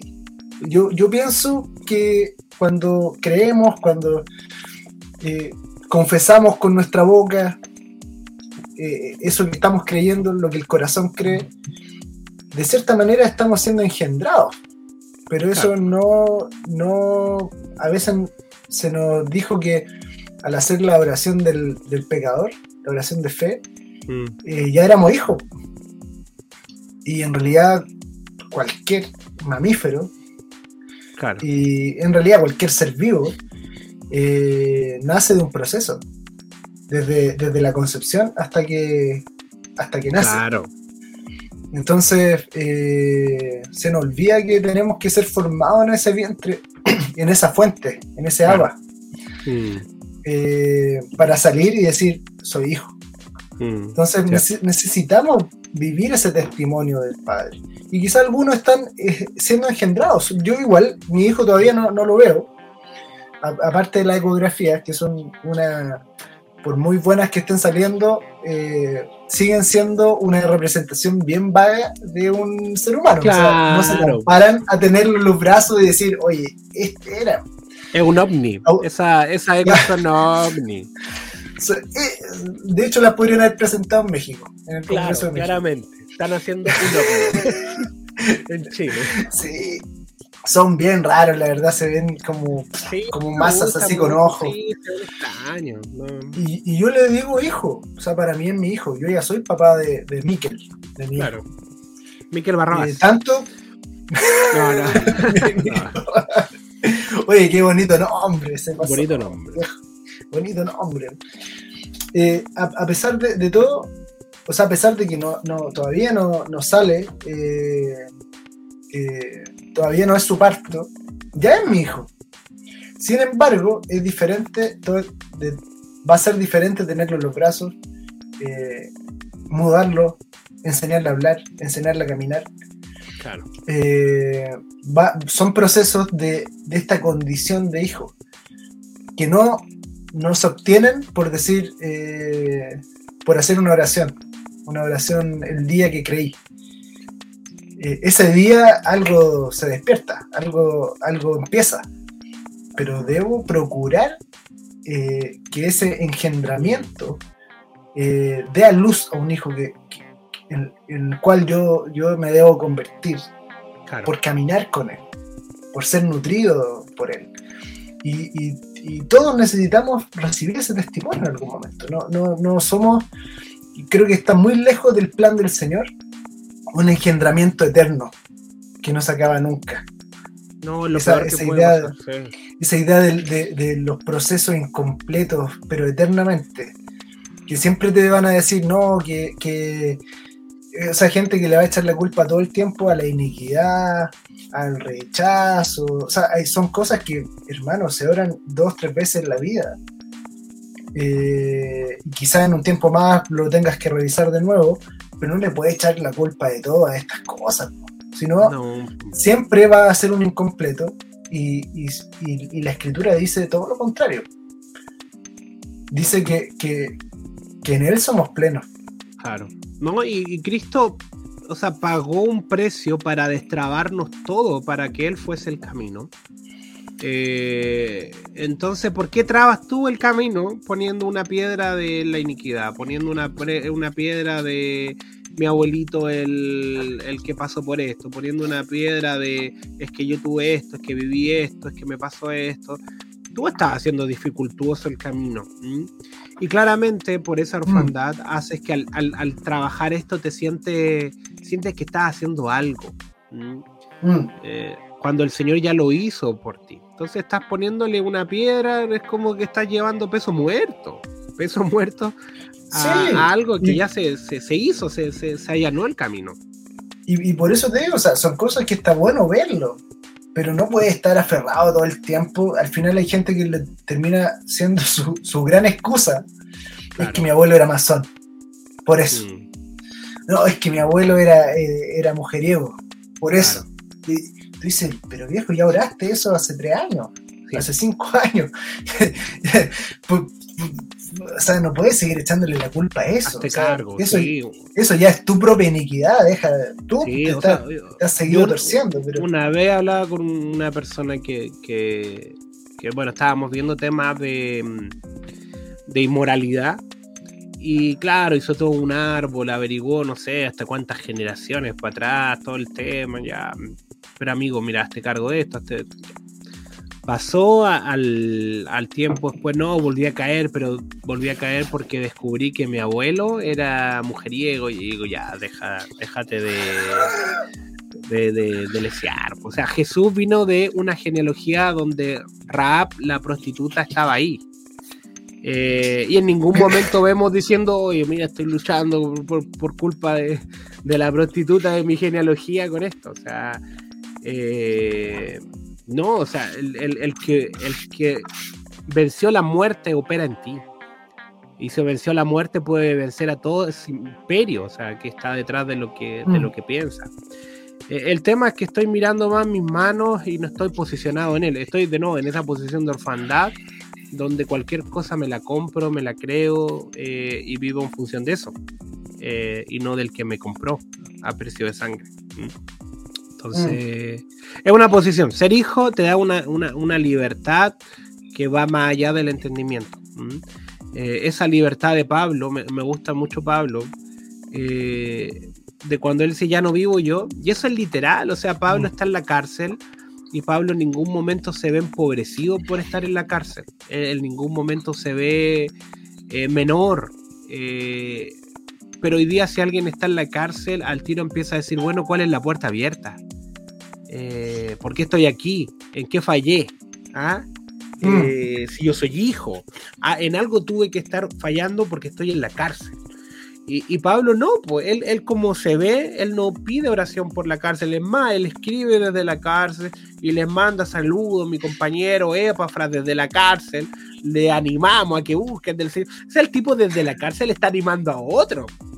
Hoy día si algún pastor entra a la cárcel, si algún ministro entra a la cárcel, empieza la iglesia al tiro a hacer una cadena de oración para que se abran las puertas, para que la persona salga, el enemigo lo metió en la cárcel. Pablo se veía en la libertad del Hijo, entonces a pesar de estar entre barrotes, en su espíritu estaba en un lugar espacioso, donde recibía revelación fresca, o sea entonces, hoy día. Incluso cuando, cuando está con Pablo y Silas y, hay un terremoto y tiene la posibilidad de arrancar, no arrancan. No arrancan, no arrancan. Le dicen al carcelero, amigo, estamos aquí, tranquilos, nadie se escapó. Eh, pero hoy día está al revés. El, el, que tiene orfandad espera lo tangible, ver el lugar espacioso para sentir recién en su espíritu que está en un lugar mm. espacioso entonces va a vivir en función de tener una casa más grande, va a vivir en función de mm. tener algo más grande, va a vivir en función de nunca pasar por ninguna situación de cárcel estoy hablando en lo natural o en lo espiritual, no pasar por ninguna situación compleja porque va a sentir que no es hijo. Porque, porque si, si le fue mal en un trabajo, eh, pucha, no, no soy hijo, no estoy bendecido. Eh, y Pablo decía, doy gracias al Señor porque me azotaron, porque ahora soy, estoy padeciendo lo que padeció Cristo. O sea, este tipo da gracias por los azotes. Y hoy día nosotros queremos tener una vida perfecta, hollywoodense, lo que te vende el, sistema, para creer que somos hijos. O sea, mm. y es más hijo el que tiene mejor camioneta. Es más hijo el que tiene una mejor, una, una mejor profesión. Es más hijo el que tiene una esposa, un esposo más bonito. Es más hijo el, el que tiene una mejor labia. Ese es tremendo hijo del Señor. Y eso habla de un sistema totalmente corrompido y sin identidad.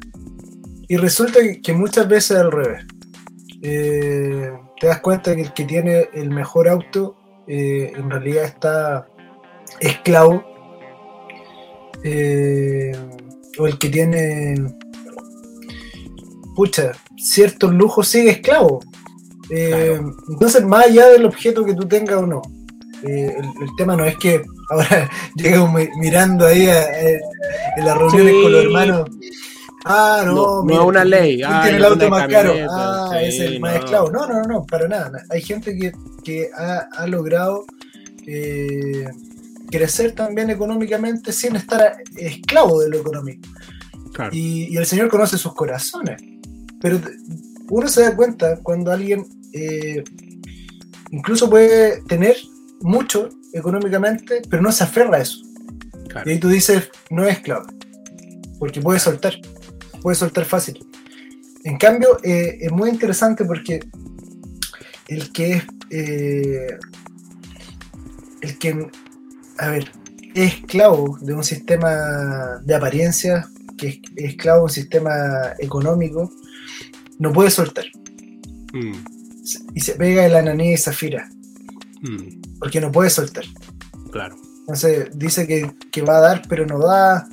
Está tratando todo el rato de, estafar al espíritu. Mm. porque no puede soltar. Claro. Porque está tan anclado eso que puede ser dinero puede, como pueden ser 10 likes. Hay gente que de verdad. Claro. Se, anda afligido por 10 likes. o sea, yo, yo me atrevería a decir que, así poniéndole categoría, puede ser mucho más amplio pero el dinero, el poder, la fama eh, y, la sexualidad, el sexo, son esas cuatro áreas que se disfrazan de Señor y que la gente vive en función de eso eh, y termina diciendo, pero bueno, la gloria es del Señor. Eh, se puede hacer famoso a través de, de se puede hacer famoso a través de, de, un podcast, se puede hacer famoso a través de una alabanza, de lo que fuese con el sello de la gloria del Señor, pero con un espíritu de orfandad, de buscar ser eh, tendencia. Y a través de eso puede manipular también relaciones. Eh, em, mira, esto puede sonar súper duro igual. Andamos duro hoy día. Pero, pero un ministro incluso que caiga en, en una inmoralidad sexual, siendo que él ministra constantemente y conoce al Señor, quizás nunca estuvo en la posición del Señor y siempre estuvo huérfano. Eh, porque, porque estando en Él, yo no tengo necesidad del otro. O sea, si el otro llegó, es producto de nunca haber estado en Él, sí haber hablado de Él. Ahí es cuando Jesús dice, eh, bueno, hicimos un milagro en tu nombre y Él dice, no los conozco, hacedores de maldad. Eh, porque no tenía su impronta, hicieron cosas. Ese es el tema, que nosotros podemos ver a alguien que hace muchas cosas, eh, pero si no, no está con el espíritu de hijo, sino que está desde la orfandad, todas esas cosas van a apuntar a tener dinero, o tener fama, o tener poder, influencia, o eh, obtener y llenar esos vacíos sexuales. Claro. Eh, y, puede hacer muchas cosas. Se, se, terminan volviendo tu casa. Se, se terminan volviendo tu padre. Entonces, es muy terrible porque como, te decía hace un rato, todo ser humano, incluso la creación, necesita un padre. Claro. Eh, y, esta carencia es tan terrible que cuando no se soluciona, que en realidad la única forma en que se solucione es conociendo al Padre, al Padre Celestial. Eh, no hay otra forma. Eh, el alma va a buscar algo que le ofrezca esa condición de hijo. Claro. Que se, lo ofrezca, aunque sea una ilusión, pero te lo va a ofrecer eh, un partido político. Claro. Te lo va a ofrecer una, una casa ministerial. Mm, la religión te lo va a ofrecer. Sí, hay gente que es, muy terrible porque eh, su paternidad está vinculada a un ministro. Tú dices, mm. ¿Qué pasa cuando ese ministro cae? Claro. ¿Qué, qué pasa? Eh, eh, hay, ministros que se han pegado pedazo de caída y todos van a decir, no, pero es que mi pastor no. ¿ah? Pero todos decían lo mismo. Y, y, muchos se levantaron bajo la idea de que eran los papás del resto, que eran el padre de, de Juanito, que era el padre. que esa, para mí, eh, esas son casas de orfandad, desde el ministro para abajo. Eh, porque el ministro que no logra establecer a las personas, no logra pastorear o, ministrar para conectarlo a la estatura del varón perfecto, para conectarlo a la casa del Padre, para llevarlo al Señor, y, se van hacia él, hacia su consejo, él también camina en ese grado de orfandad, porque necesita la dependencia de, las personas. Entonces son casas de orfandad, o sea, no es que solamente alguien siga al pastor, sino que el pastor hace y ministra en función, su, labia, su forma de ministrar, genera dependientes adeptos a él, no al Señor, no lo lleva a, mm. buscar de su fuente. Eh, no, es lo que hace Cristo, que se sembró para que ellos siguieran fluyendo, sino que lo hace dependiente de un sistema, de él. Si él no está, no funciona la cosa. Entonces ahí es donde se llena más la, la, congregación, porque está lleno de orfandad también ese hombre. Y, y, gente que solo crece, solo crece cuando está este papá vigilándolo. Claro. Entonces, si no está, no va a crecer. Cuando se va de vacaciones, cuando viaja, no va a crecer porque no, no, no, no siente, en realidad no está haciendo nada por, porque ame al Señor. Porque si estuviera consciente de que el Señor está siempre delante de él, o sea, no pararía nunca. No dependería de que el pastor le preste atención o no. No, no, no dependería mi, mi, tiempo de oración y de intercesión o de adoración o de lo que sea, y de misericordia. Eh, no dependería de si es que el pastor o los pastores me están mirando. Entonces, eh, es un sistema. Babilonia siempre, o sea, de hecho, Babilonia viene de Babel, que significa confusión. Va a generar siempre una confusión en la identidad va a generar una confusión en, en qué entendemos por ser hijo. Entonces, eh, tenemos que romper esa dinámica de una vez por todas. Ya creo lo, lo, terrible de este sistema, amigo, es que te engaña tan bien que le ofrendaste tu vida a otro señor. Eh, y puede que, que, haya sido correcto, puede que haya sido íntegro en tu forma, pero siendo huérfano. Eh, y ahí es donde, insisto, insisto, puede que ofrendaste tu vida, pero la entregaste en el altar incorrecto. Eh, y eso es durísimo, insisto en esto. El problema no es la ofrenda, el problema es el espíritu que está detrás de lo que se está entregando. O está ofrendando mm. Caín, eh, una ofrenda llena de imagen, llena de apariencia, o, es Cristo mismo el que se entrega. Mm. Eh, y el Señor solo recibe lo que tiene la esencia de Cristo.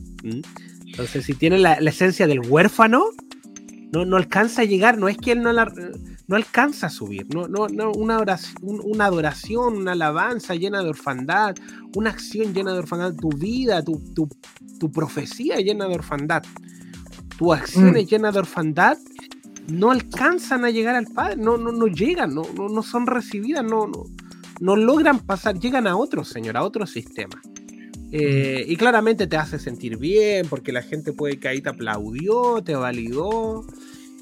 Eh, puede que manipulaste ciertas cosas y ya te, te, engaña tanto que ya ni siquiera lo ves como manipulación. Le fuiste a hablar a alguien que recibías tal cosa, pero en verdad le revisaste el perfil o, con ideas de otras personas fuiste y le hablaste de algo. Y eso es orfandad, o sea, buscaste validarte ante esa persona con acciones que el Señor nunca te dijo, nunca te habló, nunca te lo mencionó. Eh, y, quizás fue funcional, a la persona la bendijiste y todo, pero fue una ofrenda que el Señor no recibió. Eh, y puedes vivir tu vida así, bajo un sistema de orfandad, creyendo que eres hijo en tu mente, pero no, no viviéndolo, no viviendo mm. eh, como hijo.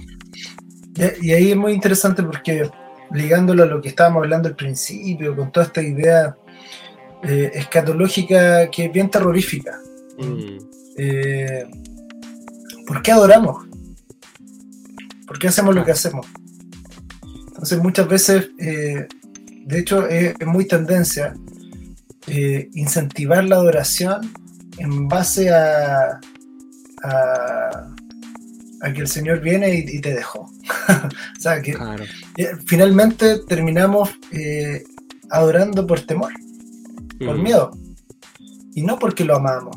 Si debiéramos, nuestra adoración debiera ser porque lo amamos. Claro. O sea, más allá de qué pensemos que va a pasar en el futuro o qué no va a pasar, el tema es que si va a adorar es porque está amándolo.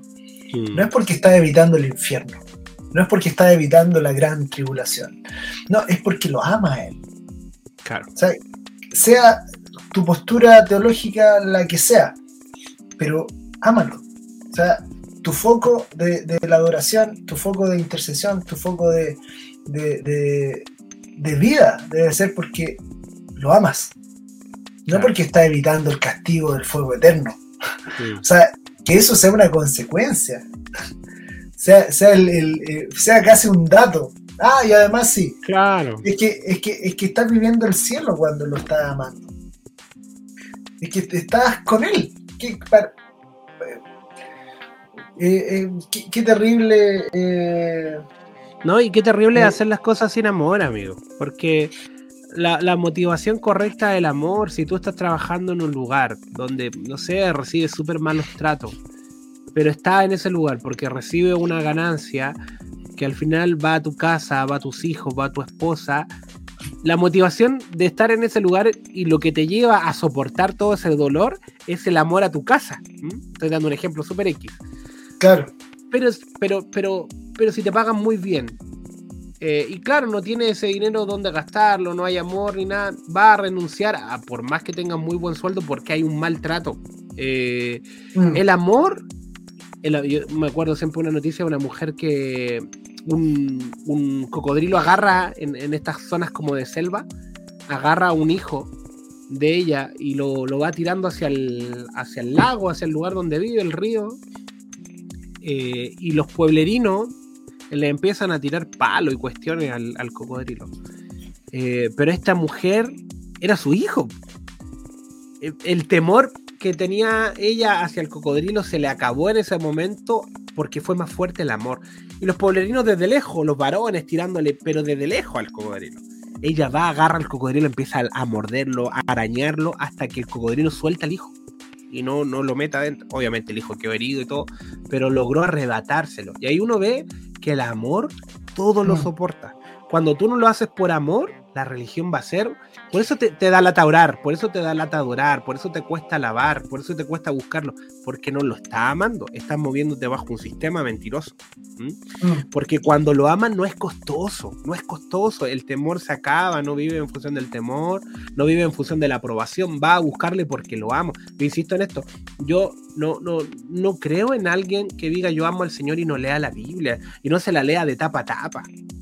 Y, por ahí la iglesia, la Biblia la lee nada, no la lee nada. Yo cuando me enamoré, el Señor empecé a leerla, va, va, y yo no predicaba, no ministraba, no hacía nada, no tenía ninguna posición en la iglesia. Pero yo dije, me enamoré de alguien y cuando te enamoras de alguien quieres saber de su diario de vida, quieres saber si le gusta el chocolate, le gustan las rosas, le gusta qué sabor de helado. O sea, cuando, cuando yo me enamoré de mi esposa quería saber todo lo que le gustaba para poder agradarle. Mm. ¿Mm? Eh, y hasta me terminé convirtiendo en su gusto. Eh, y lo mismo con el Señor, pues terminamos convirtiéndonos en lo que a Él le agrada porque le amamos. Pero qué, qué, qué, se vuelve un bodrio el, movernos sin amor. Suena duro, pero. Esa, esa, es, esa, es, la frase, esa es la frase. Se vuelve un bodrio. Y, mira, eh, yo pensaba recién, qué terrible eh, que, un, que, un, día tu, tu esposa o esposo, ahí según quien no esté escuchando, eh, eh, después de 30 años de matrimonio te diga, no, si en realidad yo me casé contigo porque no me gustaba vivir con mis papás. Claro. No, si en realidad yo me casé contigo porque tenía miedo a la pobreza y como tú tenías un buen trabajo, me casé contigo. No, si en realidad yo me casé contigo porque decían que venía un, un, temporal y tú tenías mejor casa, entonces me casé o sea, yo miraría para atrás y diría, oye, pero ¿y esas vacaciones hermosas que tuvimos? Es que si no, no las tenía contigo, tenía que volver a la casa de mis papás. Entonces, por miedo a eso, yo me quedé contigo. Oye, pero ¿y, y, cuando y los votos de amor? No, es que los dije porque. es, parte de, es parte de, todo. entonces, mm. imagínate lo terrible de, de, para, para el amado. Claro. Tener una amada que, eh, iglesia que todo el tiempo está haciendo cosas por la razón equivocada, que no es amarlo. Porque se lo piden. O sea. hermano, levante sus manos y dígale que lo ama. esas cosas digo, a mí siempre me chocaron cuando niño. Porque decía, ¿por qué me tienen que decir que tengo que levantar sus manos y decirle que lo amo? Mira, eh, eh, mira, hasta cierto punto ya bien, dale un. Ya, ayúdalo. Ayúdalo. está bien. Pero no puede ser siempre así, vos viejo. No, no, no, puede ser que. Claro, no, es que ofrendé porque. Todos lo eh, hicieron. no, y porque el Señor iba a multiplicar. Entonces, como iba a multiplicar, yo puse 100 para recibir 300. pero, pero espera, pero espera, ¿esa es tu razón para ofrendar? La multiplicación. Te equivocaste, es como que, como que yo le dé beso a mi esposa porque porque me sube la cuenta del banco. Claro. Eh, a ver, preguntémonos, tenemos que preguntarnos delante del Señor por qué estamos haciendo las cosas. ¿Las estamos haciendo por la razón correcta o las estamos haciendo porque tenemos miedo a un montón de otras cosas que en realidad son las voz de este mundo, son las voz de este sistema, son las voz que se mm. están moviendo en las redes sociales, que se están moviendo en tu WhatsApp, que se están moviendo en, Instagram y te está diciendo tienes que adorar por tal motivo y en realidad el motivo de la adoración solo es uno. Claro. Es que, ¿Cuál es, la, cuál es la motivación que te está llevando? Puede ser hasta la congregación local. ¿eh? ¿Viste? Pasa mucho que a veces todos se parecen a un, a un modelo de, de ministro eh, en su forma, en sus expresiones, hasta en el tono de voz llegan a parecerse. Eh, y, puede sonar gracioso y todo, pero de verdad, o sea, todos con la misma postura, cara intelectual, porque, porque este, esto, esto, esto le da seriedad, o sea, soy más profético al tener esta, esta, esta forma, o, al vestirme de tal manera, o hablar de tal forma, y anula toda la creatividad y el carácter que el Señor puso en ti. Y qué duro eso es ver a todos iguales. Eh, y, ninguno. Y, y dónde los ¿Y dónde uno los conoce? En la universidad, en un lugar donde no es el templo, no es la congregación y está fuera de hermano, el, chico es como es. Pero dentro tiene, tiene un, claro, tiene un lenguaje, una forma amigo, tú que estás escuchando, amiga, tú que eres único, vive como el Señor te creó, crea, bueno, predica la forma como tú predicas, ¿por qué tienes que parecerte a otro? ¿Por qué estás, siguiendo un modelo? ¿Por qué hablas como esa persona? Y, se arma todo el culto para parecerse al modelo de cierta congre. Claro. tú dices, oye viejo, ya dejemos de imitar, por favor. Mira, yo el otro día estaba viendo un, video que me salió en YouTube. Eh, unos hermanos que cantaban bien lindo, pero la verdad que estaban cantando una... Yo empecé a mirar, dije, oye, ese teclado vale 6 millones, 7 millones de pesos. Y esa guitarra debe valer un par de millones más. Eso, ese bajo, y dije, oye, hay un montón de millones en un escenario. Más las luces, más las cámaras. Y dije, ¿cuántos millones hay aquí? Hay 50 millones de pesos, 50 mil dólares, 100 mil dólares, no sé. Un montón de dinero para grabar una canción que es tendencia. Solo que ni siquiera la escribieron ellos. Eh, ya es tendencia porque ha sonado durante los últimos 2-3 años. Y tú Claro. dices, tantos recursos para hacer lo mismo que otros están haciendo. Me, me, me, me- casi me, me dio una duro. mini depresión. Me dio una mini depresión. Yo dije, pero de verdad queremos meter nuestra fuerza y nuestros recursos en hacer la copia de la copia. A lo más vamos a lo más vamos a aspirar a hacer la copia la copia siempre llega tarde digámoslo. Claro. siempre porque es la copia tiene que imitar a lo que a lo que ya fue. De verdad vamos a meter nuestro nuestro tiempo nuestros recursos nuestra nuestras fuerzas en imitar a otros Claro. ¿Y, y qué pasa si le metemos la mitad del lucas? eh, porque no nos estamos moviendo por los likes, sino que estamos haciendo algo sincero. Búscate Claro. una excusa sincera delante del Señor. aunque, Claro. aunque, aunque lo vea la mitad de la gente, aunque, aunque tenga tres me gusta, pero, Oye, pero fue una aunque no razón lo ve-. Aunque no lo vea nadie, si lo vio el no. Señor, ¡ay, qué poderoso no lo vea nadie. Él- en la palabra dice que el, el que te ve en el secreto te recompensa en lo público. Eh, O sea- pero este sistema de orfandad es como que te vean en lo público. Y, y sí, y, pero sin los secretos. Claro, no, no existe el Entonces, secreto. Entonces, claro, hermano, usted que toma el metro todos los días, se va a dar cuenta que en las estaciones de metro que sale siempre hay un vagabundo que duerme ahí. Claro. Haga algo. ¿Qué está esperando? Que venga un profeta y le diga, llévale una parca al, al, a- al que duerme en la calle. O sea, es el verdadero ayuno. De hecho, la única religión, Claro. bíblicamente, en Que habla Santiago, Santiago. Tiene que ver con eso. claro. La única forma en que se, se entiende la religión, se debiera entender la religión, tiene que ver con eso. Claro. O cuando Con- Cristo con dice, o sea, cuando, cuando abrigaste a un pequeño, cuando visitaste a un enfermo, me visitaste a mí, cuando le diste de comer a alguien, me diste de comer a mí, pero a veces no lo vemos. Entonces, eh, invitación, eh, ab- abra los ojos, amigo mío, amiga mía, eh, y seamos más sensibles a lo que el Señor quiere. Si tiene que darle un, hacer un pan extra en la mañana para llevárselo al, al que, al que duerme ahí en el metro, al que duerme en la calle, hágalo. Si, si tiene que sacar de su, de su closet para, hágalo, pero no lo publique. No es necesario Claro. no es necesario eh, hacer un reel de, de- de las acciones de misericordia. Un De hecho, dice todo lo contrario. Y tú dices, bueno, no, no es necesario, pero de verdad estamos, porque ahí está lo otro, o sea, no, no hacemos porque no genera aprobación, Claro. ¿de verdad? ¿Y, y de verdad somos hijos? Mm, Porque Claro. dice que los hijos son eh, guiados por el Espíritu. Claro, incluso Jesús decía a sus discípulos bienaventurados los que los persiguen por causa de mí.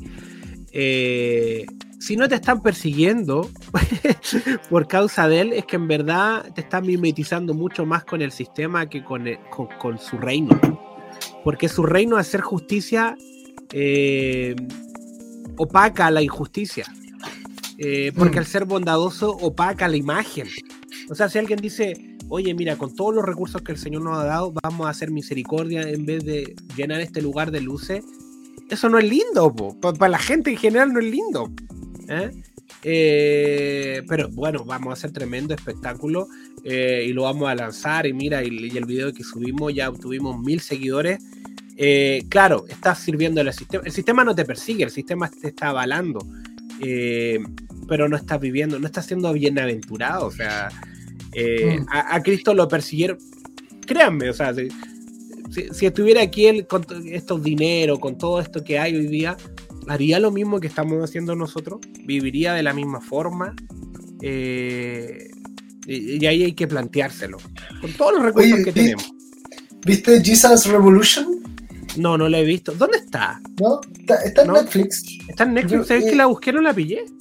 Mira, ah, bueno, puede ser. Yo la, la antes de subirme al avión, ahora que fui a Estados Unidos, la puse y la descargué. Quizás por, por la zona geográfica está habilitada allá y no acá. No sé, Ah, puede ser. puede ser, porque busqué Puede y ser. salían puras series así medio raras. Sí, sí, porque el otro día se la quise mostrar a, la Rocío y no. no Tampoco la viste. Ya. Y, sí, puede que sea por eso. Pero eh, si alguien la quiere ver, está buena. Obviamente hay cosas que hay que preguntárselas también. Eh, pero, pero está interesante porque eh, habla de cómo en medio del, del movimiento hippie en los años 60, 70, también hay un mover del espíritu donde empieza a haber una, conversión de mucha gente, eh, porque eh, toda esta búsqueda de la psicodelia en realidad tiene que ver con una búsqueda de respuesta en el espíritu. Espiritual, claro. Y, obviamente eh, el, mundo no, no, no lo iba a encontrar, no iba a encontrar esa respuesta. Y gente empieza a conocer a Jesús. Ahora, la, iglesia más tradicional también se opone, porque de repente se ve con un montón de, hippies, eh, sin zapatos, de pelo largo, eh, metido en, una capillita. Mm. y, empieza a haber resistencia. Yo creo que es una película para, revisar, ¿cierto? Para cuestionarnos cómo, eh, cómo funcionamos. no me gusta mucho el final, pero, pero bueno, invito a que, a que la veamos. es, una, una buena película. El recomendado. sí, eh, Mr. Jordan, eh, un par de consejos. Palabras finales, porque estamos, estamos en la hora. Sí, eh, minuto y medio, minuto y medio. Para terminar la temporada también. Para, hacer, ya, esto, esto haciendo un, un, un, resumen así de todo, todo, todo. sé como el Señor te quería deja de vivir en función de otros, deja de vivir en función de la imagen, deja de vivir en función de la aprobación de terceros eh, y disfruta como el Señor te creó. Si eres gracioso, sé gracioso, sé espontáneo. Si, si eres creativo, sé creativo. Si el Señor puso cualidad de, empatía, a pesar de que en tu sistema congregacional nadie es empático, sé empático no apague eso, no tome un carácter duro porque eres más profeta si eres duro, eso es una mentira. Eh, no, no intentes ser más pastoral porque eso dice que si, soy más bueno soy más pastoral y quiero ser pastor. No, eh, sé como el Señor eh, se manifestó en ti. Entonces ahí te invito a ser único y contempla al Padre que está ahí constantemente en todo lo que hace, en todo lo que vives eh, y vive en función de él. O sea, cuando soy consciente de él, eh, soy posicionado como hijo. La orfandad, como decíamos recién, la única forma en que se vaya eh, es estando en el Padre. No, no se va haciendo un curso ni, ni, leyendo mucho la palabra, porque puedes leerte la Biblia completa, pero insisto en esto, si el espíritu es de la orfandad, la va a entender totalmente distorsionada. Entonces ahí, posicionarse en el Padre y, vive como el Señor te creó. Ámate. ¿ah? Ámate. Suena muy, muy liderazgo eso, pero de verdad, ámate. Un coaching. Pero, pero ámate como el Señor te creó. No apagues eh, el diseño que el Señor puso en ti. No, no busques modelos anteriores. Puede que sea un modelo nuevo en ti. Una llave para esta generación. Eso. Muchas gracias, Mr. Jordan. Sí, yo solo decir, eh, bueno, me gustó mucho lo que dijiste, así que eh, amén a todo lo que dijiste.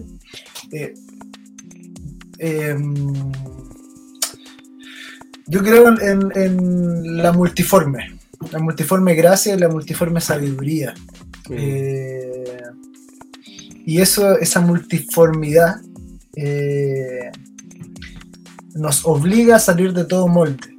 Eh, todo molde religioso, todo molde del sistema de este mundo. No busquemos amoldarnos, dice Romano, ¿cierto? Al, No tomen la forma del mundo actual, eh, sino que renuévense. Eh, entonces, mi, invitación es a que podamos ser hallados en él, en esta dimensión multiforme. dejemos, dejemos la copia a un lado, sé que hay referencias que son buenas, ¿sí? Está bueno tener eh, puntos en los cuales podemos referenciarnos, eh, hermanos, algunos hermanos que son mayores en experiencia, mayores en autoridad, quizá en algunas cosas. Eh, eso está muy bueno, pero no, no copiemos. Claro. Seamos, tengamos buenas referencias, pero, pero, pero recordemos que, que, que esa multiforme gracia está en, está en ti, está en mí. Eh, hay sonidos mm, que son diferentes a lo que está sonando. Hay, hay, hay forma, hay colores, hay estrategias, hay proyectos, hay empresas que, están dentro tuyo, pero que, que, no están saliendo porque estás pensando en cómo ser como el otro. En realidad solo van a despertar cuando dejes de ver al otro y puedas ver verte a ti mismo dentro de él. Cómo, cómo fuiste concebido antes de la fundación del mundo, antes de que, de que, de que incluso naciera. Eh, el Señor ya había puesto en ti diseños, ya había puesto eh, rollos con, con, con, armas, con herramientas, con, con, autoridades que iba a tener. Eh, yo te invito a que entres a ver esto. Tómate tiempo con el Señor.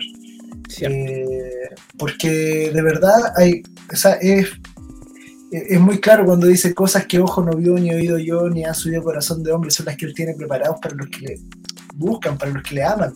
Entonces, ámalo, búscalo, hasta que encuentre esas cosas que el Señor preparó para ti, que no, no han subido a ningún corazón de hombre hasta hoy, y que él, las puso para ti. Pero que el foco sea el amor, que en el amar nos podamos encontrar. Muy eh, eso, con eso termina. Cerramos. Cerramos, sí. cerramos la lupa. ¿Mm? Ríe la lupa. cuando todo se na, na, Eh. Oye, vol volvemos segunda temporada con, con, con otros sí. temas, con los ovnis, los masones, con la avenida de, de, Cristo, con, con, lo que venga. ¿Qué otros temas hay? Con el, el chamayín, claro. ChatGPT. Angiología. Eh, Inteligencia artificial. Ángel, tipos de demonios. Todos venimos recargadísimos. Sí, así que eh, sí, vamos a tener que hacer una inversión así en la interfaz. Estamos probando forma. Sí, estamos probando para que suene mejor, porque van a ver en, en, en equipos donde el, el, IRRA suena como el ajo, en otros donde yo sueno como el ajo. Eh, en otros donde ambos sonamos muy mal, como el ajo. Y, y, y bueno, de, de, ahí tenemos que invertir. Así que si alguien quiere apoyar también. Sí, pues, tenemos bueno. nuestro Patreon. No, no tenemos Patreon, en verdad. Pero, no, pero bueno, podemos, podemos hacerlo. ¿Podemos Queremos hacerlo? hacer una intro. Una bonita intro. Si, si tú sabes hacer intro, si tú sabes hacer rap, joven, joven urbano, a ti te hablo. si quieres hacernos una intro, eh, no, no, queremos, no. queremos meterle, queremos, yo quiero bajar de peso también, porque igual me veo, los programas hoy que me veo ancho, y tú eres flaco, es verdad. Mancho. Yo, yo, yo, yo creo, por lo menos o yo subí un poco. Peso. Sí, tú ganas, pero, sí. pero tratemos de emparejarlo, no. Mira, ahí, ahí, se me ve una, una doble pera por ahí. Claro. Yo trato de, no, eh. no puedo, no puedo disimular la, el, el, sobrepeso. La ansiedad pastoral está muy ligada al sobrepeso. eh, Así que queridos amigos y amigos, si, si, si le ha sido bendición este podcast, eh, compártanlo, Compart coméntenos también. Nos, nos, gusta leer ahí los testimonios, los, las cosas. Aunque, si te al final, te sumaste al aunque final. tiempo. Claro, eh, vuelve a, o sea, escucha los primeros capítulos, anda los primeros capítulos, eh, hay bonitas historias. Eh, sí. Sí, hay, eso, hay, gente que no, no, no, escribe con meses, con meses de desfase y, y sí, nos comenta así al conversar y dice, oye, escuché el capítulo tanto que hablaron de esto y. y claro. Y, y fue bueno. bueno. es bonito eso, es bonito oírlo porque es, no, no, nos hace ser conscientes de que algo está pasando. Sí, nos motiva cuando la gente. Porque al final, obviamente, lo hacemos para que lo oigan, no lo hacemos solo para nosotros. O sea, esa sí. es la gracia del podcast y de publicarlo. También gracias a, a, Ciudad de Luz, que confió en nosotros. a Javier, que. Que, que, que eh, no nos han bajado todavía. No nos ha bajado, es que no nos ha oído todavía. Porque el día en que nos oiga. No, sí, nos van a comulgar, nos van a. Claro. Eh, y, y volvemos, yo creo que en diciembre, ¿o no? En diciembre volvemos Eh, con todo. gra- gracias a los hermanos que no, no, no, no, han- no nos han acusado tampoco, así que gracias. Claro. gracias. Son No, cómplices, saludos cómplices a pasivos. cada, a cada fiel hermano, eh, a Miguel, a, a Rodolfo, bueno, a Karina, a, a- siempre se me va el nombre cuando empieza a, Oye, el- a- los jovencitos también, ahí. al- jovencito, al rey, el al rey, Jeremías al Lucas, la también, Jose. Sí, eh, la gente de allá de, de Aguas Vivas, de Temuco. Grupo Sound, en los de Temuco, Merep. Eh, no, voy a me la agarrar mala con que le- No, a, los, a los barbones de Filadelfia. También. Que todavía no llega la colaboración de Chile, pero bueno. eh, No, ya llegará, ya llegará. Se acaba la, la temporada, que esté muy bien. Bendiciones. La peor, la peor forma de acabar la temporada. No, No, pero gracias por ahí, gracias por, ahí, por hacernos el, el aguante. Un abrazo enorme Abrazos. y nos vemos en diciembre. Yo creo que en diciembre volvemos, ¿o no? Sí, puede ser. Corrito navideño, aunque tú celebráis Navidad ahora el viernes. Oye, sí, el viernes ya es Navidad. Así que eh, No, se los dejo. Sí, Volvemos sí, el sí, 25 porque- de diciembre. Jingle bells, jingle bells. No, no, eh, no. Déjate de andar Cumpleaños. en diciembre. Cumpleaños de Tamuz, pues viejo, ¿cómo va a estar en No, diciembre? viejo, pero, pero, pero ¿de dónde sacáis No. que fue el 25 de septiembre, el 29 de septiembre? El 29 de septiembre sí nació mi hija. Un saludo a Eso mi sí. hija, Abigail. Eso yo, yo Ahora, doy no-. No, hay ningún verso en la Biblia que diga que haya que celebrar el No. natalicio de Jesús.